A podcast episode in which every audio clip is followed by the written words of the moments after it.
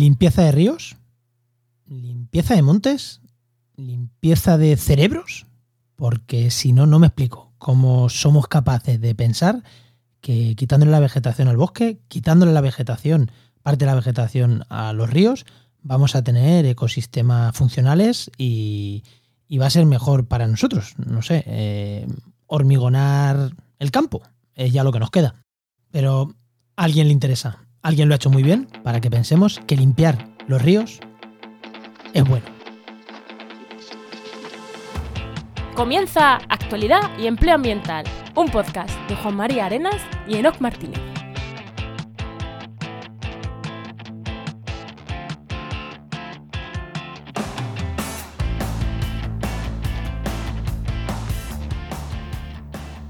Buenas, soy Juan María Arenas.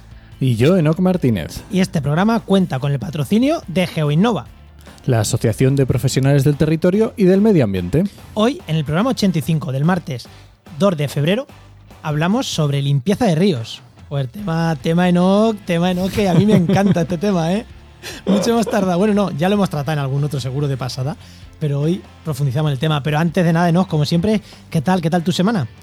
Ah, pues muy bien, muy bien. El jueves pasado estuvo interesante. Hicimos un webinar sobre empleo y oposiciones con el Colegio de Ambientólogos, que estuvo Cristina Eras, que es compañera del colegio, Víctor Gil y Begoña Díaz. ¿Te acuerdas de Begoña, que estuvo con nosotros en el programa 49 ah, hablando de oposiciones? Hablando de oposiciones, ¿no? O la habéis llevado a hablar de oposiciones ahí también. Eso es.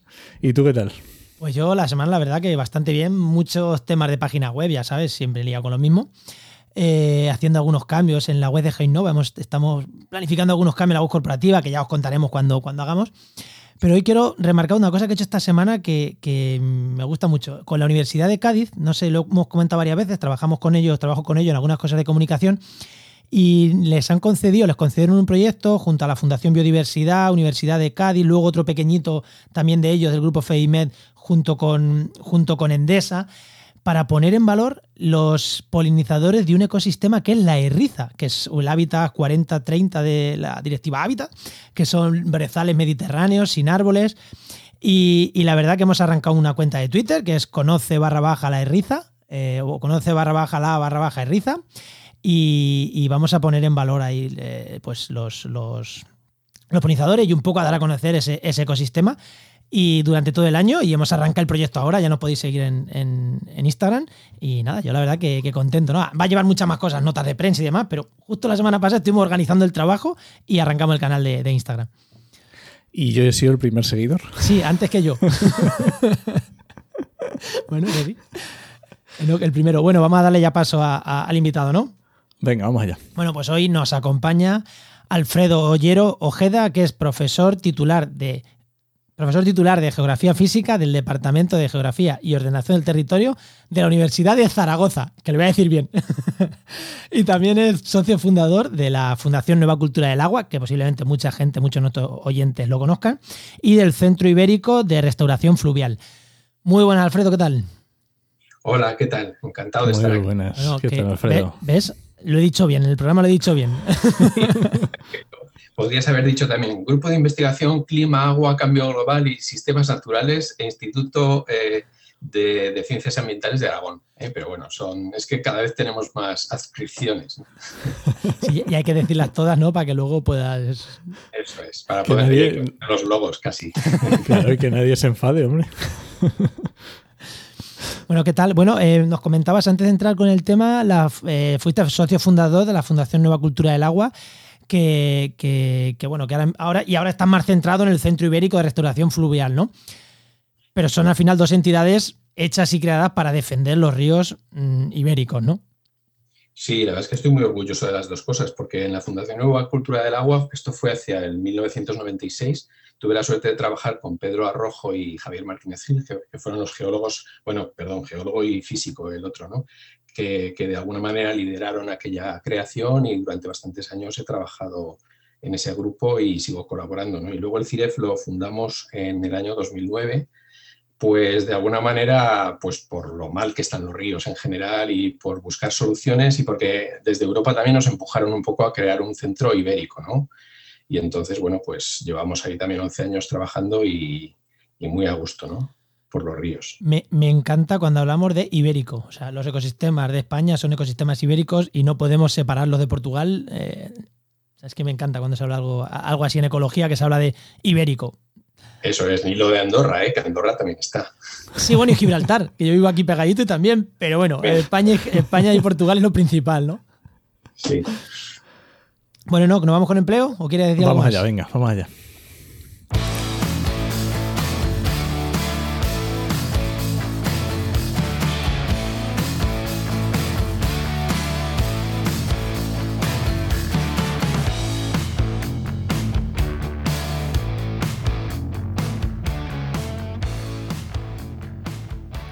Ya sabéis que lo primero, antes de entrar ya en harina, lo primero que hacemos siempre es el consejo de empleo que, nos trae Enoch, que ya sabéis que es director de, del buscador de empleo www.trabajenmedioambiente.com, el buscador de referencia en temas ambientales. Si quieres buscar gente, pone una oferta de empleo o sobre todo si estás buscando empleo, pásate www.trabajenmedioambiente.com que la web, ¿no? Eh, joder, ¿cómo, se nota ya enero, febrero que ya ha subido, ¿no? Esto no es los primeros días de enero, que era un.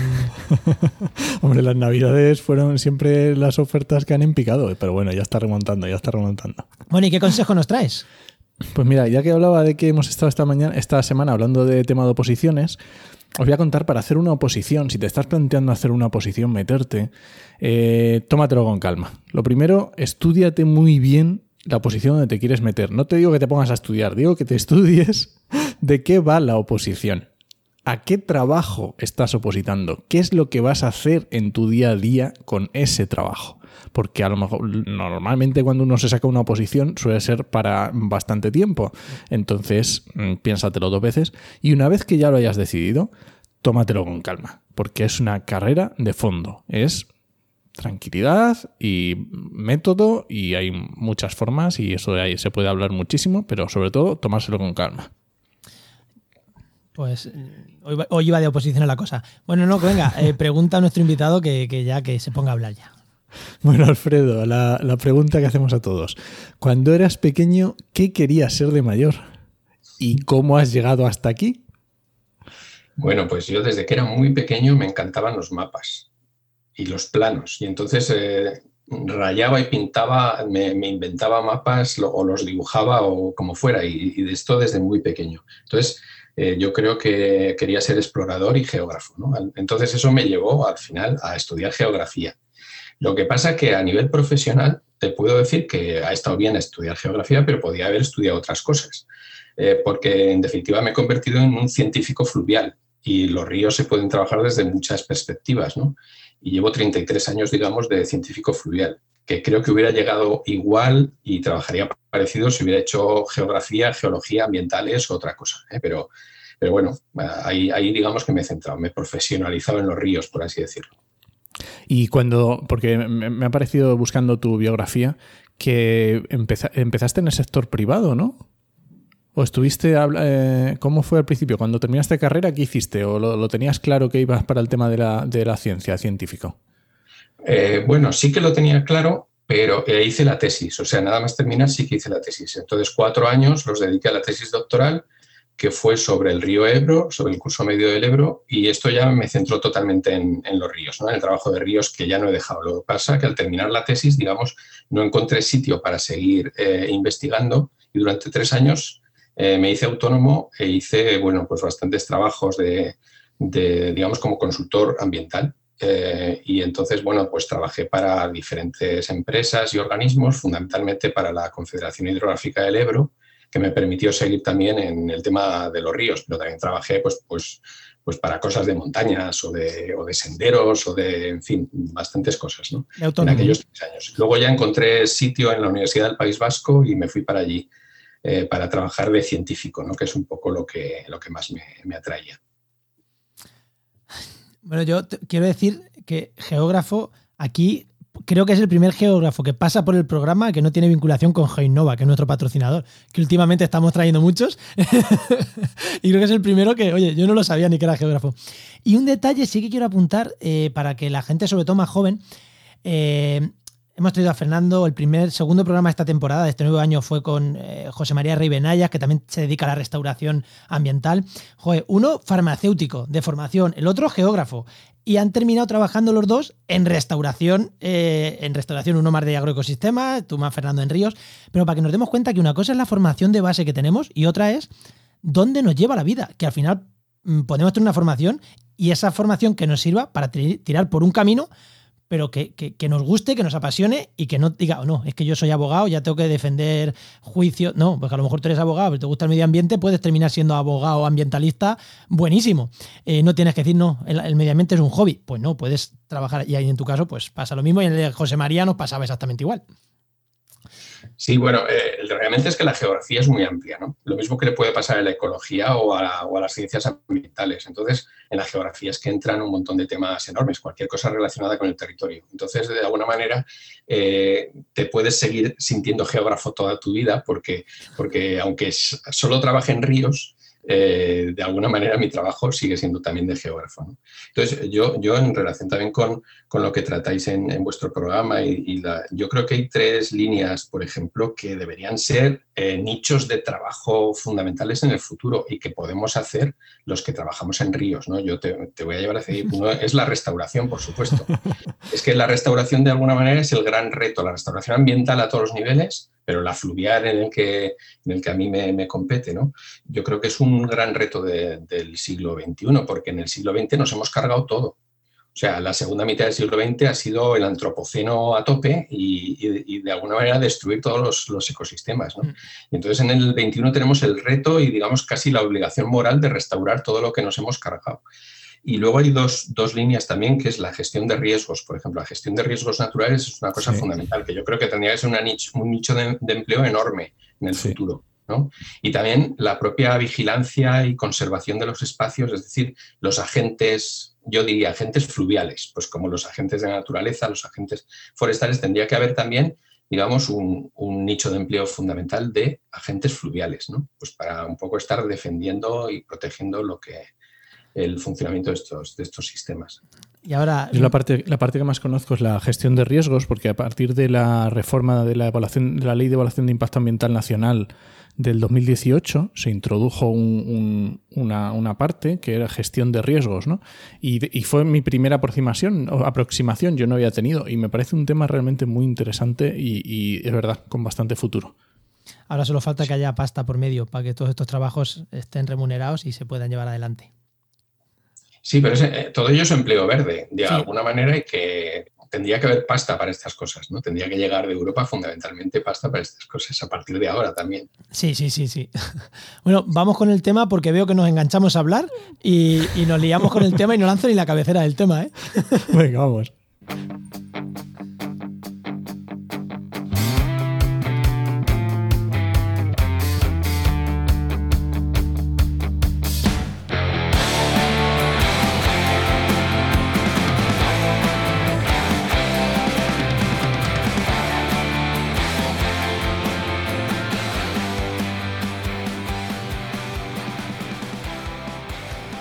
La limpieza es una actuación destructiva del cauce que no sirve para reducir los riesgos de inundación y que puede originar graves consecuencias tanto en el medio natural como en los usos humanos del espacio fluvial. Es necesaria una labor continua de concienciación y educación para conseguir que las sociedades ribereñas renuncien a este tipo de acciones y promuevan mecanismos alternativos de gestión y convivencia, con el riesgo. Estas palabras eh, son palabras que dejó escritas nuestro invitado, que dejó escritas Alfredo, no sé se acuerda de ellas, allá por 2013, en, en, un artículo que dejaremos enlazado en las notas del programa. Y nosotros, ocho años después, queremos seguir poniendo nuestro granito de arena, ¿no? Para seguir divulgando sobre estos temas. Ocho años después de que escribieras esto, eh, ¿se ha avanzado algo? ¿O estamos en el mismo punto que estábamos? Sí, vamos a ver, se ha avanzado algo porque mm, yo creo que eh, los técnicos de la administración sí que se han concienciado sobre dejar de hacer este tipo de labores o dejar de, invertir también presupuestos en este tipo de labores. Pero a nivel social y a nivel de, alguna, de alguna manera de conocimiento popular, se sigue diciendo después de cada evento de crecida, después de cada inundación, que es porque el río está sucio porque hay que, o que hay que limpiar el cauce. Y eso es un falso mito que tenemos que tratar de desterrar con todas nuestras fuerzas. Y ahora que has dicho esto, ¿es este, este clamor es un clamor popular o es un clamor de los alcaldes? Porque no sé por qué tengo alguna algo que a lo mejor no es lo mismo una cosa que la otra. Em, es un clamor popular porque yo creo que está enraizado, digamos, en nuestra tradición. No sé si esto nos viene desde, desde Atapuerca o no tan lejos, pero es lo mismo que la limpieza de los montes, la limpieza de los bosques, todo. Eh, eh, bueno, todo lo queremos tener siempre eh, totalmente domesticado, ¿no? Y yo creo que forma parte de esa, de esa tradición que tenemos. Pero luego es un clamor también de los alcaldes porque les parece también que es una cosa que que tienen que hacer por sus vecinos y por los votos de sus vecinos. ¿no? Entonces, como digamos que el 99% pide eso, pues vamos a intentar dar eso. ¿eh? Incluso la Administración Hidrológica y Ambiental, que debería negarse a dar eso, muchas veces cede eh, para, contentar, entre comillas, a, los alcaldes o a los vecinos. Con lo cual, estamos cometiendo un error que, al final puede ser, puede ser nefasto. Sí, yo creo que es un tema bastante. Te he preguntado ocho años. Yo creo, creo que hay que concienciar mucho. De hecho, yo hace dos escribí un artículo en Cuarto Poder. Decía que, hablando de eso, que los ríos no hay que limpiarlos de vegetación. Están sucios, pero de otras cosas, no, no de vegetación. Pero eh, volviendo a esto, eh, ¿a qué llamamos limpiar el río? Porque al limpiar el río puede quedar muy bien. Oye, y yo puedo defender, y siquiera te lo argumento, que los ríos hay que limpiarlos. Pero primero quiero que me digas tú, a qué considera la gente limpiar el río? ¿Qué es lo que estamos criticando? Claro, si limpiar el río fuera quitar pues, los neumáticos y todas las basuras y todo lo que han tirado a los ríos, pues me parecería muy bien, pero claro, limpiar el río es un eufemismo. Realmente limpiar el río es quitarle sedimentos y quitarle vegetación para la teoría esa de que cabe más agua si lo hacemos, que es falsa en general. Eh, pero bueno, es de, alguna manera pues una, lo que se considera una buena práctica que realmente no lo es, porque quitar los sedimentos, quitar las gravas, o quitar la vegetación a un río es como si nosotros en lugar de ducharnos nos arrancáramos la piel. Em, o sea, los sedimentos y la vegetación son el río, son el río, no se, no se pueden quitar de ahí. Los cauces tienen que tener sedimentos y los cauces tienen que tener vegetación. Y además hacen una función también de eh, rugosidad, de frenar la velocidad, de permitir mejor la infiltración, de una serie de, de funciones que realmente son más positivas que negativas de cara a, por ejemplo, incrementar la inundabilidad. O sea, de hecho es que la inundabilidad no se incrementa con este tipo de elementos y no los podemos quitar, ni, los debemos quitar. O sea, es, un, fin, es, una cosa que está muy clara y que además hay un consenso científico absoluto. ¿A qué le llamas inundabilidad, Alfredo?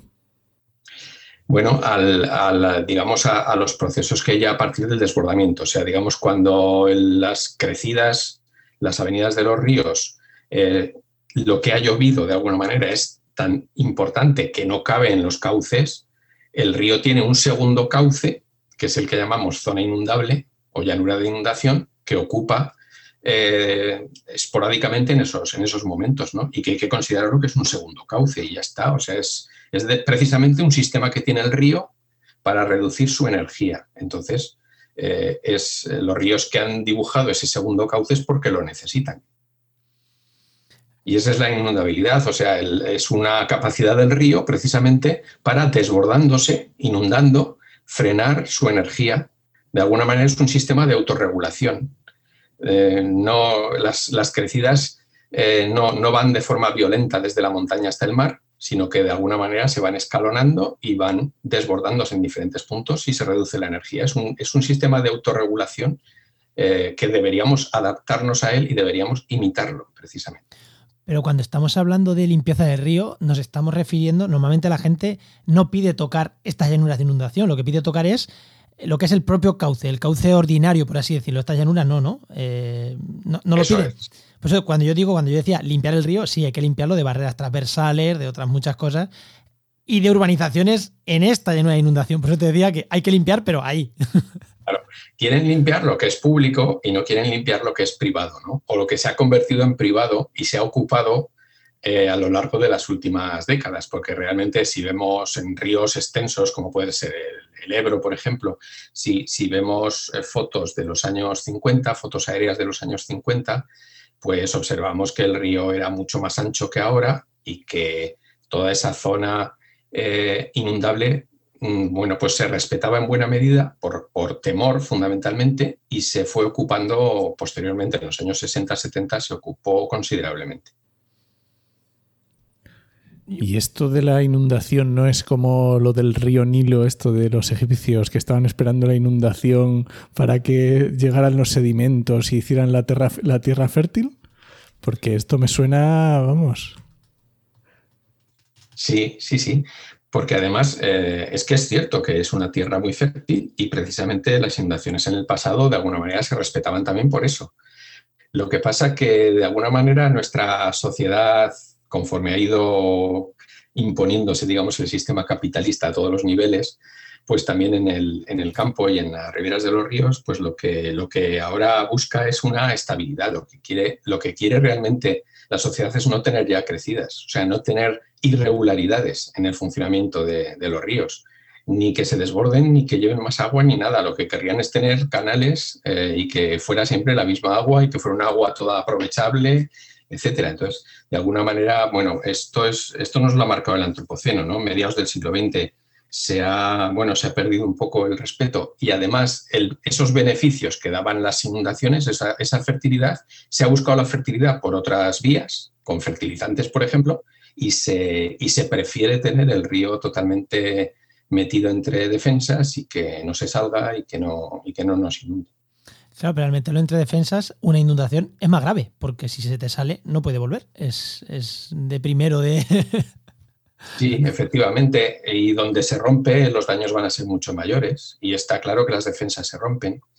Y, la, y luego la inundación es mucho más larga en el tiempo. Es decir, eh, no solo por las defensas, también por los embalses si tienes unos embalses que te están regulando el caudal y que hacen que la crecida no sea, no sea muy fuerte, esos no, sea muy alta, digamos, con mucha punta de caudal, esos embalses lo que te están produciendo en definitiva es que el caudal pase durante más tiempo. Y entonces que las crecidas ahora son más lentas, más largas, y eh, si rompen en algún sitio, superan las defensas o se infiltran por, el, por, por, abajo, por el freático, porque puedes tener unos diques perfectos, pero el agua puede encharcar por abajo también, pues entonces el, agua no puede volver luego al cauce, con lo cual ahora podemos tener inundaciones de 10-15 días, cuando en el pasado las crecidas pasaban rápidamente en un solo día y de alguna manera fertilizaban y se iban, ¿no? por así decirlo. Anda.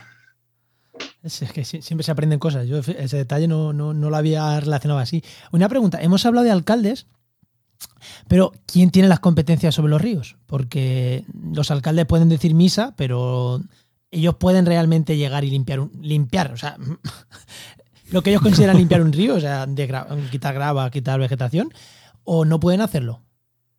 No, no pueden hacerlo. Las competencias, o, si lo solicitan, tienen que, para hacerlo ellos, que podrían hacerlo si tuvieran, digamos, presupuesto, tienen que tener un permiso del organismo de cuenca. O sea, es dominio público hidráulico y, por tanto, es de todos y lo gestiona el Estado a través de las confederaciones hidrográficas. Entonces, no, no, pueden hacerlo, digamos, directamente o sin, o sin un permiso especial ¿no? para, para, hacerlo. Aparte de que luego también, pues por la legislación de impacto ambiental, creo que son necesarios 20.000 metros cúbicos, eh, es el máximo, digamos, que se podría extraer sin eh, hacer declaración de impacto ambiental y todo el procedimiento, ¿no? O sea que hay una serie de condicionantes. De todas formas, más, que ir hacia ese tipo de aspectos de si es legal o no es legal y se puede pedir o no, yo fundamentalmente insistiría en la inutilidad de la medida. O sea, es que realmente no, es que no hace falta y además es que no sirve de nada. O sea, es que seguramente, bueno, pues siempre se considera una medida temporal. Eh, una medida temporal que puede durar, eh, si, tú, si tú dragas, eh, te llevas sedimento o incluso si cortas la vegetación, pues te puede durar unos, unos meses, unas semanas. De alguna manera, conforme el río vaya eh, llegando a un caudal en el que puede ir moviendo sus sedimentos, esos sedimentos van a volver a quedarse en el mismo sitio. O sea que realmente no sirve de nada. Eh, o sea que, y, ahora, ahora yo mi, pensamiento malvado, pensando en lo bueno que somos en España con tema de corrupción y de sacar negocios, Eh, ¿La limpieza de ríos no puede ser un poco un negocio ahí que, se esté promoviendo? Em, sí, y lo ha sido siempre también. Yo creo que por ahí también hay unos lobbies y esto, bueno, pues de, alguna manera, pues la minería de gravas, ¿no? De, pues sí, las, digamos, las empresas extractoras es una, una de las mm, fuentes de trabajo que tienen, ¿no? El, que se les encargue este tipo de, acciones. Entonces sí, pues eh, lo mismo que, que, se extraen gravas o, bueno, se les llama áridos, entre comillas, pues para la construcción, eh, y que no debería hacerse nunca en los cauces, porque los cauces de alguna manera pues, pues son, son fundamentales para, son arterias y son fundamentales y no deberíamos tocarlas. Habría que hacer este tipo de extracciones desde terrazas, ¿no? desde lugares más, más elevados y, que son también fluviales, pero que no están, digamos, no son activos. Pues también este tipo de empresas pues se dedican a esto, ¿no? que muchas veces son encargos que se hacen pues eh, X ríos a lo largo de un año han tenido crecidas, pues entonces salen una serie de proyectos para que esos ríos sean a continuación, entre comillas, limpiados, dragados, eh, por el hecho de que han tenido una crecida. Digamos que si un río ha tenido una crecida, en muchos casos le ha caído la, lotería, le ha tocado la lotería y va a tener un presupuesto para que vaya una empresa y se lleve las gravas. Y hagan unas chapuzas, bueno, tremendas, porque destrozan toda la, toda la geomorfología fluvial y, bueno, son, son, unos daños enormes que, denunciamos cuando nos enteramos.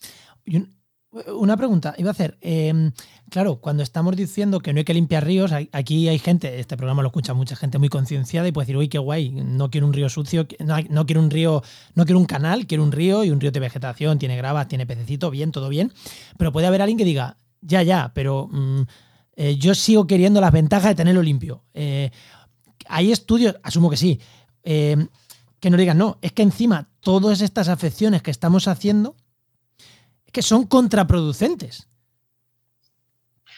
Sí, es, en primer lugar son inútiles, ¿no? Y, duran muy poco tiempo. Es decir, si tú pretendes tener un río limpio, entre comillas, de esta manera, tienes que hacerlo todos los años porque, porque, bueno, pues porque el, río se, se autorrecupera y va a, va a, volver a, completar con, sedimentos y con vegetación lo que le has quitado. Entonces, esto es así, funciona así y, eso es, inútil. Y por otro lado, contraproducente. Si, por ejemplo, la, extracción que hacemos eh, rompemos la coraza que digamos que es la capa superficial que tienen los cauces de, gravas o los cauces de sedimentos en general, si rompe la coraza puede originar unos procesos erosivos que además de, producir incisión, o sea que el río se encaje, eh, producen también erosión regresiva, es decir, que vayan excavando hacia arriba dentro del cauce, con lo cual eh, lo que se llama erosión regresiva o remontante.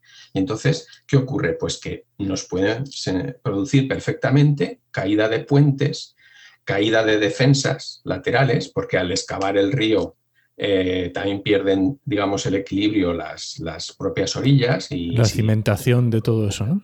Todo eso, la cimentación de las escolleras, de las defensas.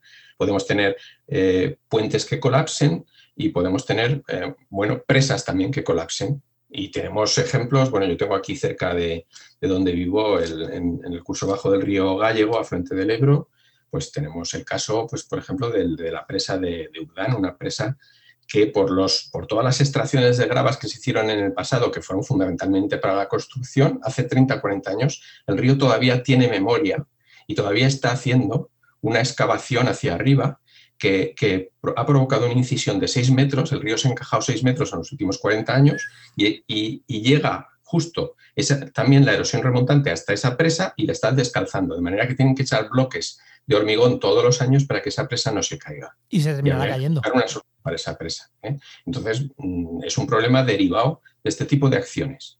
Sobre todo cuando se hacen de forma sistemática. Si las haces una vez, mm, solo te puedo decir que es placebo eh, una, acción placebo y que no sirve de nada. Si las haces todos los años, al final lo terminas consiguiendo, que el río termine desequilibrándose, por así decirlo, o si la haces de una forma bestial, con mucha profundidad o lo que sea, terminas desequilibrando todo todo el sistema geomorfológico del río y al final puedes tener unos efectos totalmente contraproducentes.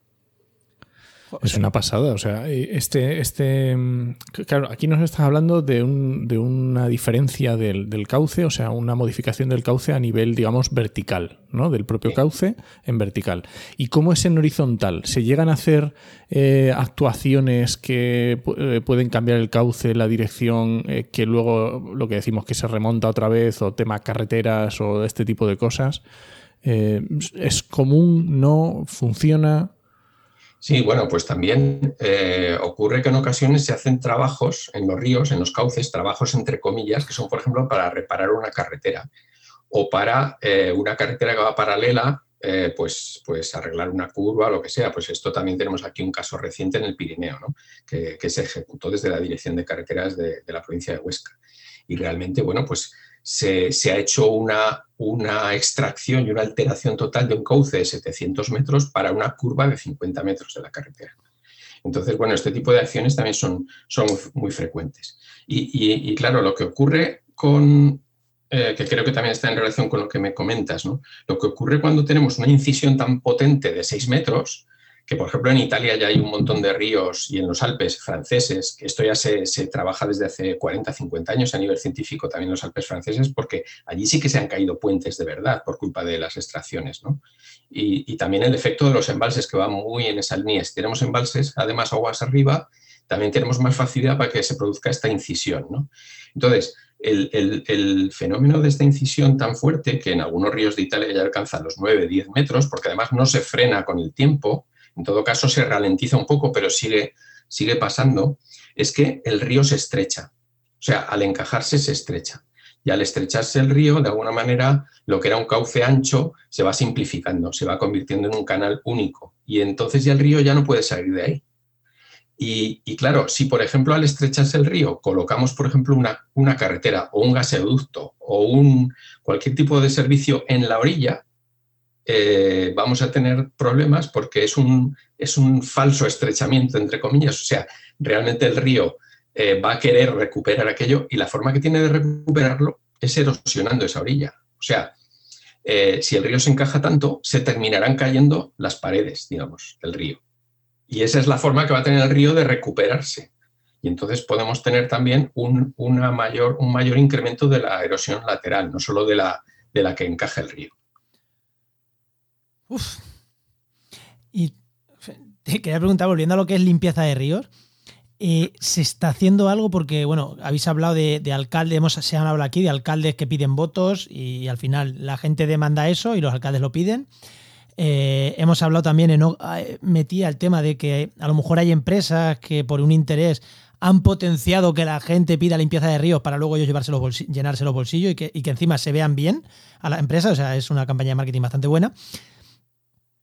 Pero se está haciendo algo y se va consiguiendo, volviendo a la pregunta que te hacía al inicio, eh, algunos proyectos, algo que esté haciendo para explicarle a la gente la necesidad de, no limpiar los ríos.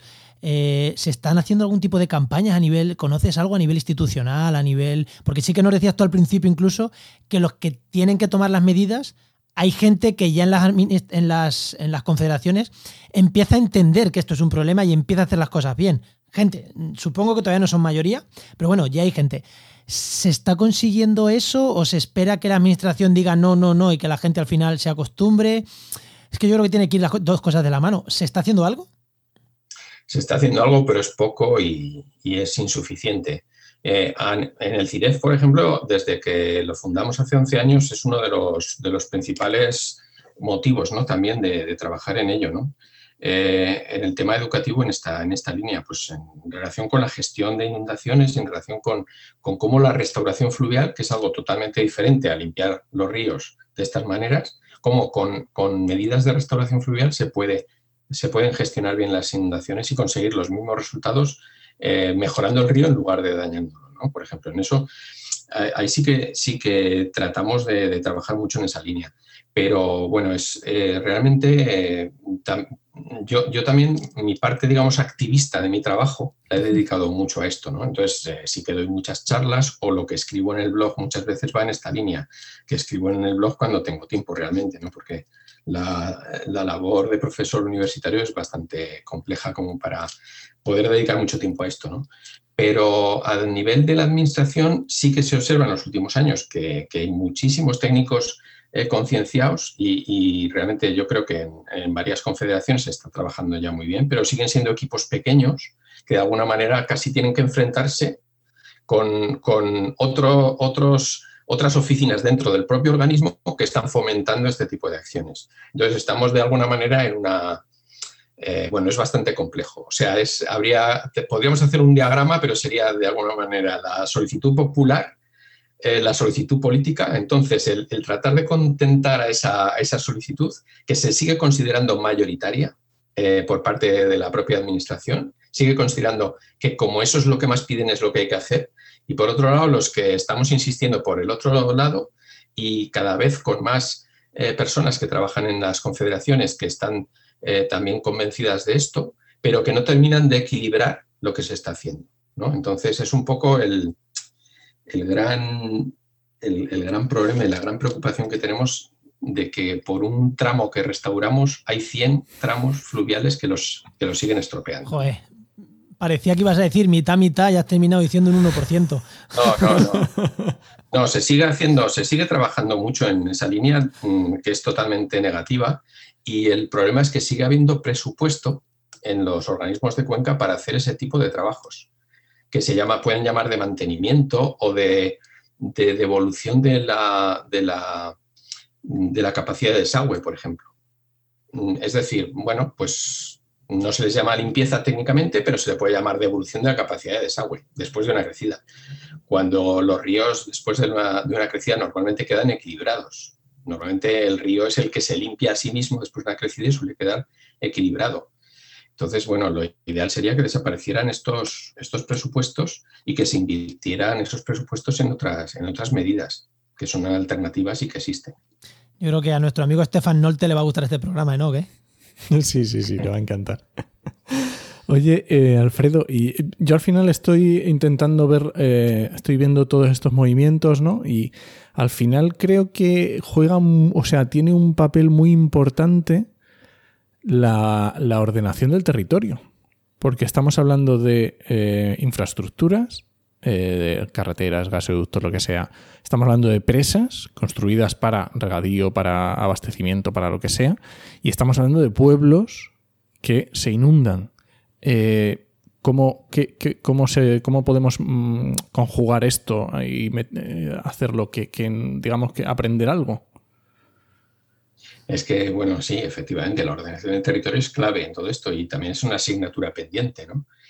Eh, porque realmente tiene muchas dificultades para, implementarse y, también existen muchas, existen muchas inercias eh, y de alguna manera hay muchos problemas que no se quieren abordar, ¿no? Como por ejemplo esas invasiones que se han hecho en determinados momentos, que puede ocurrir también en las costas y en muchos otros lugares. Pero realmente nosotros creemos que, para bueno, eh, reducir de alguna manera los riesgos de inundación hay que actuar con ordenación del territorio. Lo mismo que con restauración fluvial. Y la restauración fluvial también se, puede integrar en la, ordenación, en la ordenación del territorio. Entonces ahí tenemos una figura que también desde hace muchos años trabajamos en ella, eh, que se llama devolver espacio a los ríos. Devolver espacio a los ríos es cambiar algunos usos del espacio inundable para que el río de alguna manera pueda recuperarlos y dejemos de defender ciertas zonas de, los espacios inundables. No significa que le demos todo al río para que vuelva a construir sus bosques de ribera del todo. Se podría seguir cultivando, se podrían tener, eh, seguir teniendo ciertos usos, pero eh, teniendo en cuenta que no va a estar protegido por una defensa y que el río puede inundarlo y también erosionarlo. ¿eh? Em, esta es una figura que en todos los países se va más o menos imponiendo poco a poco, pero que se va muy despacio. En España le hemos llamado territorio fluvial desde la Estrategia Nacional de Restauración de Ríos, que fue en el año 2006-2007. Y bueno, poco a poco se va consiguiendo en pequeñas medidas, pues eh, a nivel local, con pequeños retranqueos de defensas, dando eh, un poco más de espacio a los ríos. ¿no? Pero realmente esta es la solución para reducir el, riesgo, porque cualquier cosa que hagamos para profundizar el río puede ser o inútil o peligrosa. el río no quiere profundizar. El sistema que tiene el río, y al río le tenemos que imitar para hacerlo bien, el sistema que tiene el río es desbordarse. Entonces, vamos a ayudar a desbordarse. Vamos a hacerle, por ejemplo, unos recintos de inundación para que se desborde donde queremos que se desborde. ¿no? Eso también se está haciendo bastante. En el Ebro, por ejemplo, ahora hay un proyecto que se han establecido zonas de inundación controlada. ¿no? Eso me parece y esto se está haciendo en Francia desde hace mucho tiempo. Entonces, hay que, de alguna manera, imitar la, la inundación del río y esa sería una buena forma de gestionar. Y si en lugar de darle al río un pasillo estrecho, le conseguimos dar más espacio por las dos orillas, el río lo que quiere es tener eso y poderse ahí desbordar y seguir comportándose como, como río. O sea que, antes de la última pregunta que va a tirar Enoch, o sea que, que, lo que podríamos hacer en este caso es, en vez de ponerle los, las escolleras y en vez de encajonar el río, lo que vamos a hacer es proteger al pueblo y que en el resto de sitios el río desborde. Eso es, eso es, por ejemplo, lo que se está haciendo en Holanda también en los últimos 20 años. Antiguamente en Holanda se construían diques por todos sitios y ahora eh, se construían, digamos, en la orilla de los ríos y en la propia orilla casi del mar.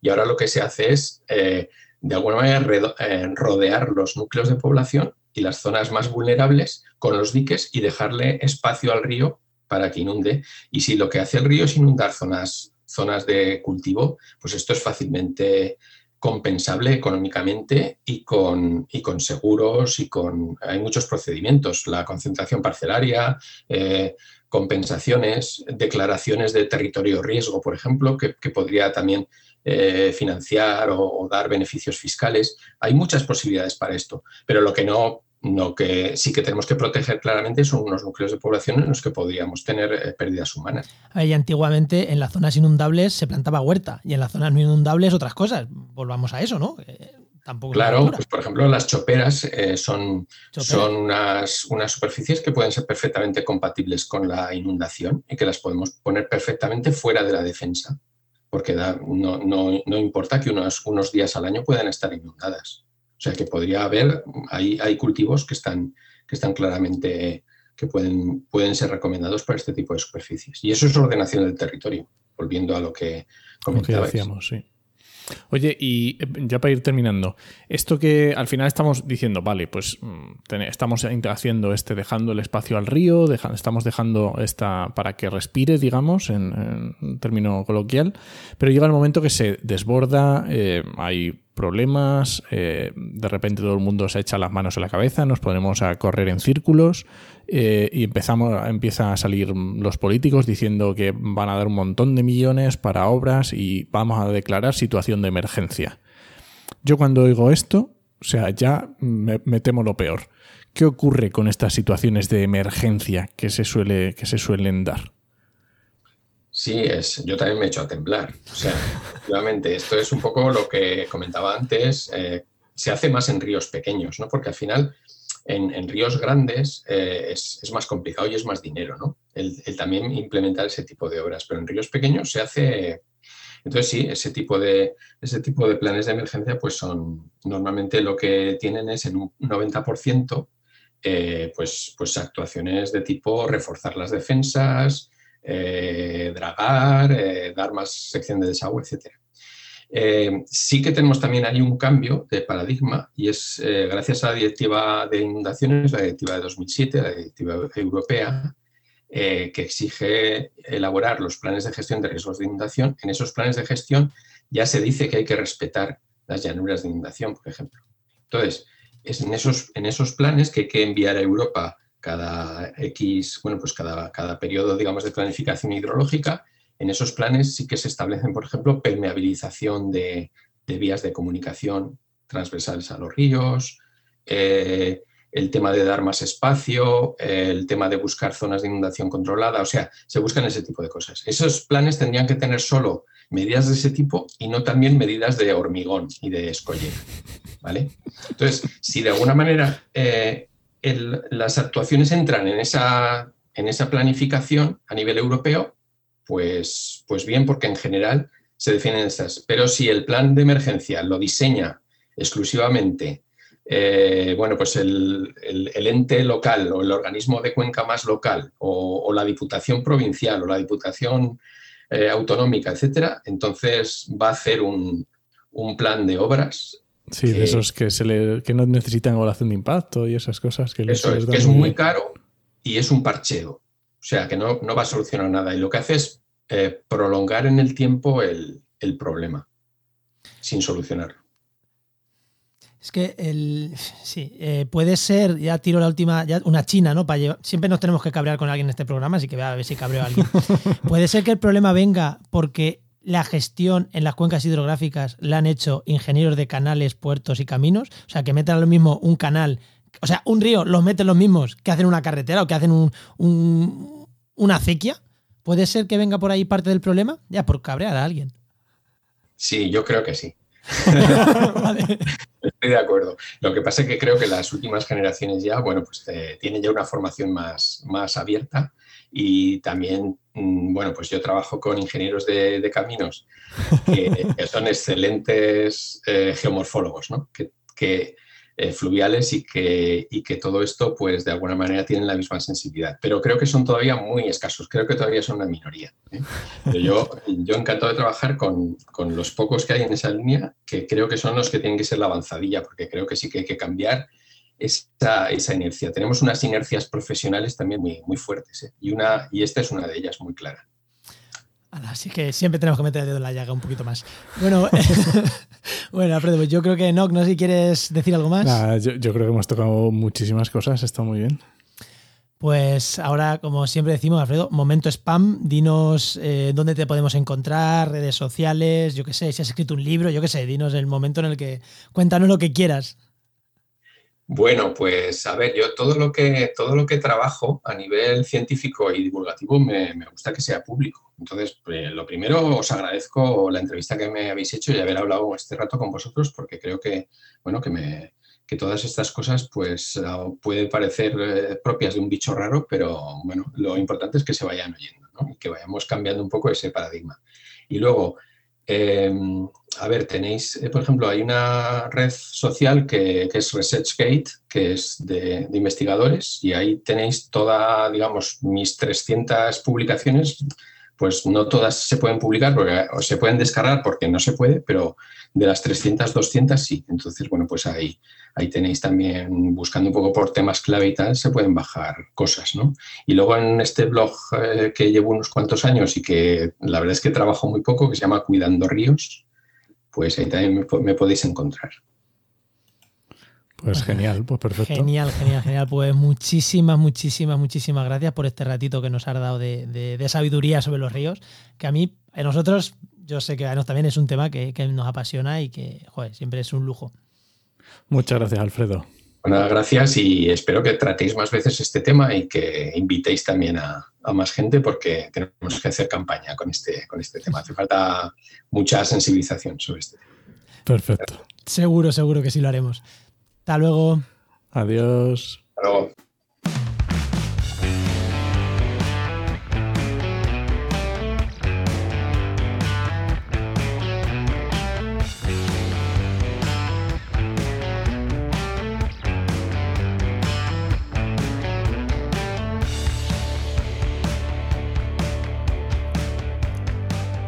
Bueno, vamos con la sección de herramientas, Enoch. Que te veo bailar, pero bailas menos que con la de cierre, ¿eh? Con esta bailas, pero un poquito menos. Es que nos tenías que ver, vamos, nos tenía que ver el invitado con la de cierre, ahí sí que lo damos todo. Y eso no me puedo dejar yo de ver, ¿eh? luego un día grabamos un trocito con la de cierre haciendo el idiota y, lo, y, lo, ponemos en redes para que la gente vea lo tontos que somos. Y lo arrítmicos, y lo arrítmicos también. Bueno, Enoch, ¿a quién tenemos hoy? Que ya la hemos escuchado por ahí hablar. Sí, ya, sí, ya la habéis escuchado, así, efectivamente sabéis que es Itziar Almarceri, que es bióloga, ornitóloga, especializada en GIS y profesora de restauración ambiental en Geinova, que es nuestro mejor patrocinador. Muy buenas, Itziar.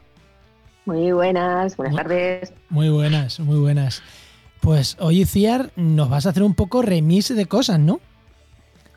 Sí, porque yo creo que estamos hablando en todos los programas de un montón de aplicaciones y no hacemos una recapitulación de todo lo que hemos estado hablando.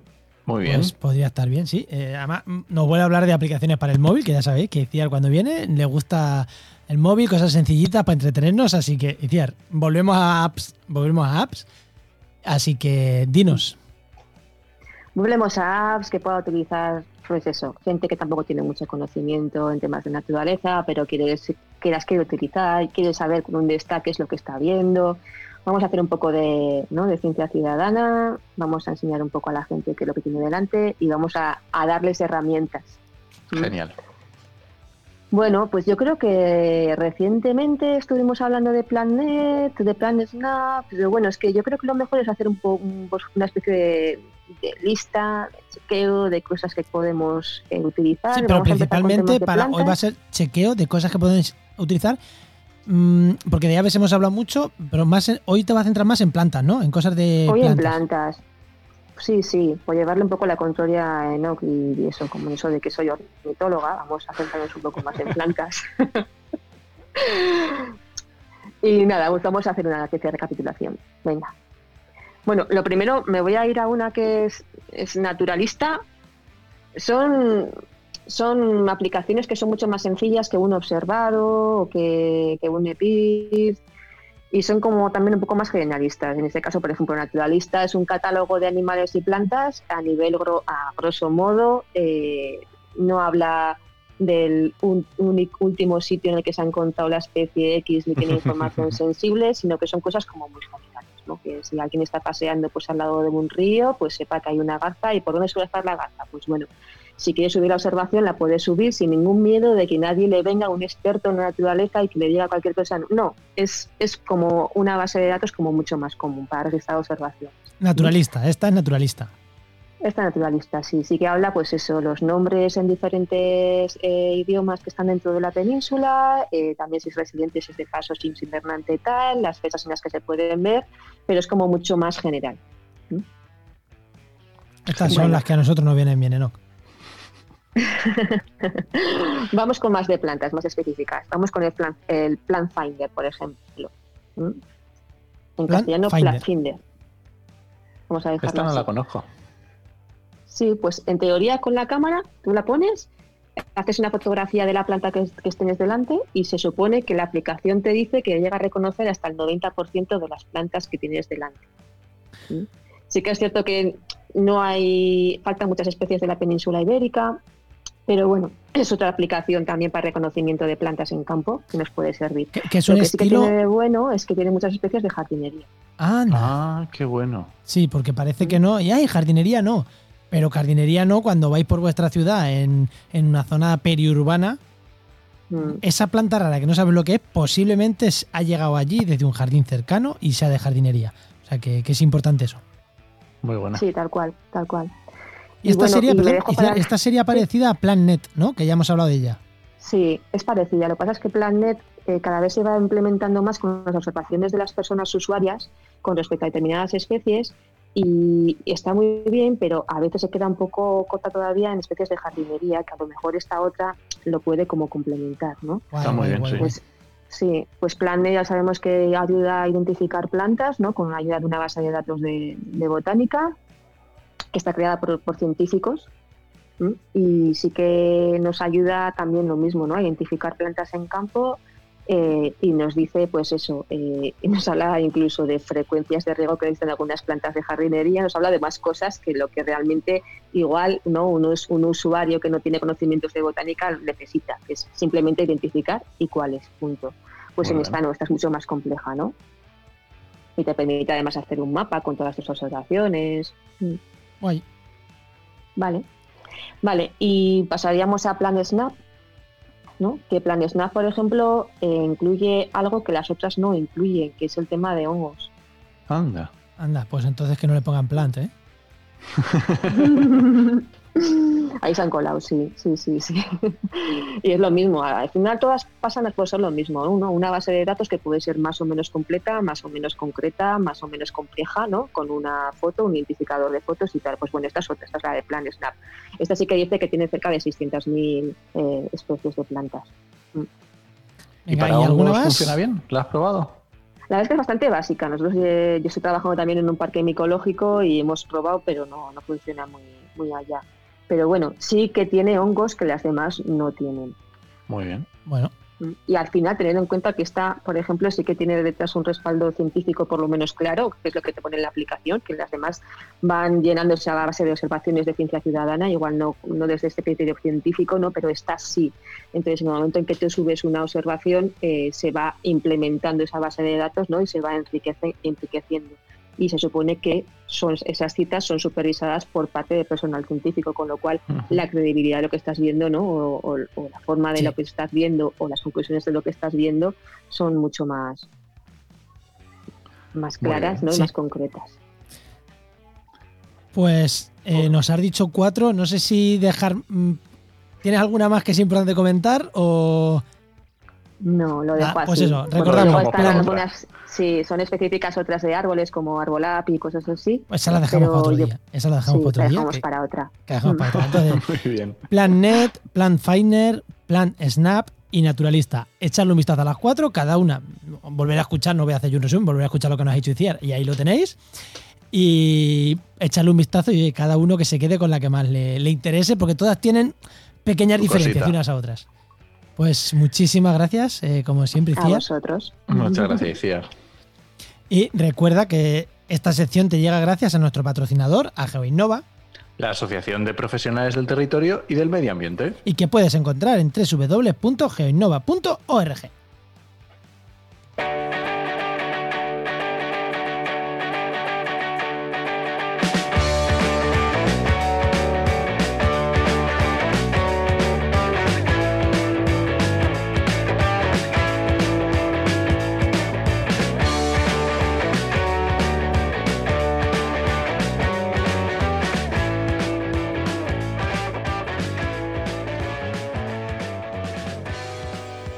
Oye, no, si quieres votar como hago yo aquí en mi silla pelota hasta que tengo, ya sabes lo que te toca, comprarte una a ti también, ¿eh? Voy a tener que comprar una. Oye, pues hay de diferentes tamaños, ¿eh? Las sillas pelotas estas hay de diferentes tamaños. Ya luego lo hablamos fuera de micro, si quieres una. Muy bien. Que nada, que nos vamos, ¿no? ¿Tenemos algo de comunidad? ¿Decimos algo de comunidad? Hombre, yo creo que se pasen por el canal de Telegram, ¿no? Que está muy chulo, de actualidad de empleo ambiental. Que la verdad que las conversaciones son bien interesantes, ¿eh? Y ya de paso, ya que están en Telegram, si están buscando empleo, que busquen el canal de Telegram, porque lo que tú has dicho no es actualidad implementar, no es un canal, es un grupo. Luego tenemos el canal de Telegram de Trabajo en Medio Ambiente donde ponemos todas las ofertas de empleo. Ya que están en Telegram, pues que entren a los dos sitios a la vez. Ahora que está entrando la gente en tromba a Telegram, eh, a Telegram es una buena idea. Bueno, recomendación, ¿qué nos recomiendas, Juan? Mira, pues yo creo que no he recomendado este podcast, y si lo he recomendado me da igual, porque tú me has dicho que, está guay, tú me has dicho que lo he recomendado, yo creo que no, pero bueno se llama Marketing Paradise. Eh, no hay que ser muy listo para saber de lo que va. Marketing Paradise, ¿no? es una empresa que se llama Marketing Paradise también. Y lo que se dedican es a hacer temas de marketing en general. Y a mí me gusta porque un día te, te van los dos chavales que trabajan de SEO a hablar de SEO, otro día de branding, otro día de desarrollo web, o sea, de todo lo que hace la empresa. Y la verdad que nosotros que eh, eh, estamos empezando a hacer eso para organizaciones, ONGs, tercer sector, investigadores, al final sacan muchas cosas. Sí, que no es un e-commerce, pero al final las técnicas son las mismas y, la actualidad es Y me gustan mucho, la verdad que me gustan mucho y aplicamos muchas cosas a las que yo ahí aprendo. Así que si a alguien más le gusta el marketing, Marketing Paradise, mola mucho. Muy bien. ¿Y tú, Enos, qué me recomiendas? Pues mira, yo voy a recomendar un podcast en inglés, ya que estoy yo intentando aprender inglés a través de los podcasts. Pero es uno muy facilito porque se llama Climate Connections y es casi diario porque hay días que se salta, no sé, no sé qué calendario lleva, y dura un minuto y medio, o sea, así un minuto y medio todos los días. Es un profesor de la Universidad de Yale y habla de temas de cambio climático.